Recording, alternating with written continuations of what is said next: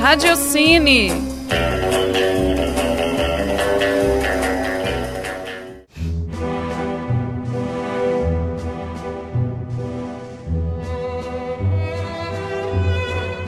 Olá, ouvintes da Rádio Online da PUC Minas. Eu sou Bárbara Castro e começa agora mais uma edição do Radiocine. No programa de hoje vamos falar da trilogia dirigida pelo sul-coreano Chan-wook Park, que tem como tema a vingança em suas diferentes formas. Segundo o diretor, seus filmes questionam até que ponto a violência é justificável. Como os filmes da trilogia não são em sequência, você pode assisti-los em qualquer ordem, mas como os três estão interligados, recomendo assistir na ordem de lançamento. O primeiro filme da trilogia é Mr. Vingança, de 2002. Ele nos apresenta a vida de Ryu, um jovem surdo-mudo que precisa ajudar a irmã a conseguir um rim. Para isso, ele acaba recorrendo ao mercado negro e se dá mal, tendo seu dinheiro e seu próprio rim roubados. Demitido e sem ter o que fazer, Ryu é aconselhado pela namorada a sequestrar a filha de 4 anos do seu ex-patrão e, com o dinheiro do resgate, ajudar sua irmã. Só que a partir daí as coisas só pioram. A irmã de Rio se suicida e a menina sequestrada morre acidentalmente, dando início a uma espiral de sangue, violência e, claro, vingança. O interessante desse filme é que não tem o bom e o mal. Você entende o motivo dos personagens quererem se vingar e acompanha as várias reviravoltas na história. Se fosse para definir o filme em uma frase, seria: Vingança gera vingança.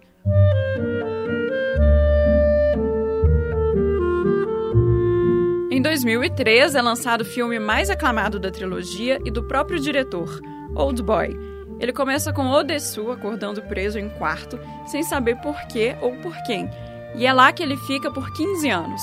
Ao ser libertado, ele tenta entender o motivo de sua prisão e busca vingança a qualquer custo, tendo cinco dias para achar seu algoz. O que acontece em seguida é uma saga sangrenta e cheia de reviravoltas, o modo como a história se desenvolve e os fatos que descobrimos junto com Odessu são de explodir a mente. É claro que eu não vou contar aqui, mas o plot twist que tem nesse filme é maravilhoso. A famosa cena da luta no corredor é uma das melhores do cinema e levou três dias para ser concluída. A atuação de Min Sing Choi é espetacular. Ele se preparou durante seis meses para o filme, com perda e ganho de peso conforme o personagem pedia. Após a cena em que come um polvo vivo, repetida quatro vezes, o ator, que é budista, teve que orar e pedir perdão. Old Boy ganhou o grande prêmio do júri no Cannes de 2004, presidido por ninguém menos que Quentin Tarantino, que ficou extasiado com o filme. Não dá para perder, né? O filme é indispensável para qualquer um.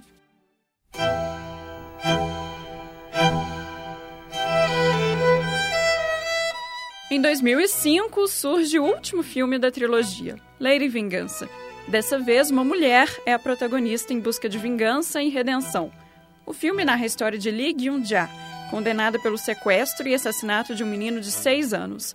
Na verdade, ela está acobertando o professor e seu namorado, Sr. Bake, e acaba ficando na prisão por 13 anos por causa dele. Lá, após descobrir que foi traída e estando longe da filha, ela desenvolve seu plano de vingança contra o professor. Esse filme mexe mais comigo que os anteriores. Pode ser por envolver criança, ou pela protagonista ser mulher, ou por ter um ar de Kill Bill. O fato é que, diferente dos outros dois filmes, em que se entende o motivo dos personagens quererem se vingar, nesse o diretor consegue deixar o espectador com tanto ódio que dá vontade de ir lá e ajudar na vingança, conforme novos detalhes são revelados. Lady Vingança fecha muito bem essa trilogia sensacional. Vale a pena conferir.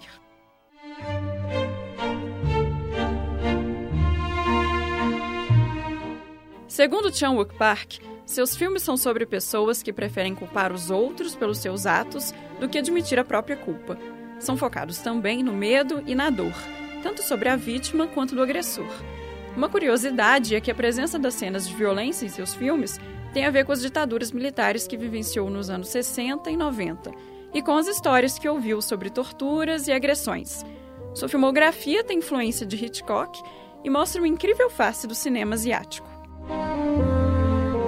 O Radiocine fica por aqui. Até a próxima edição. Este programa foi produzido e apresentado por mim, Bárbara Castro, estudante da Faculdade de Comunicação e Artes da PUC Minas, campus Coração Eucarístico. Esta é uma produção da Rádio Online da PUC Minas, do segundo semestre de 2015, com supervisão da coordenação do Lab Audio.